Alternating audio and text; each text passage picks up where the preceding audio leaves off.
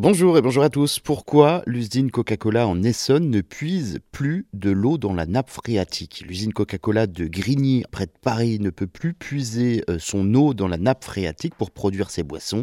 C'est une décision de la mairie, implantée depuis 1986 à Grigny, à 22 km au sud de Paris. L'usine emploie 266 salariés et produit des bouteilles de spray de Coca-Cola ou encore de Fanta. L'usine Coca-Cola de Grigny puise près de 780 000 mètres cubes d'eau par an dans la nappe phréatique pour produire 590 millions de litres de boissons. En moyenne, pour un litre de boisson embouteillée, l'usine de Grigny utilise 1 litre 27 d'eau.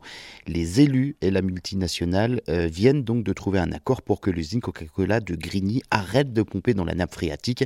En période de sécheresse, hein, la situation euh, peut devenir critique. Coca est le seul à pomper dans cette nappe et l'entreprise a le droit de disposer librement des eaux de sources et de nappes souterraines se trouvant en dessous du terrain dont elle est propriétaire, dans la limite de 1 200 000 mètres cubes d'eau autorisée donc par an.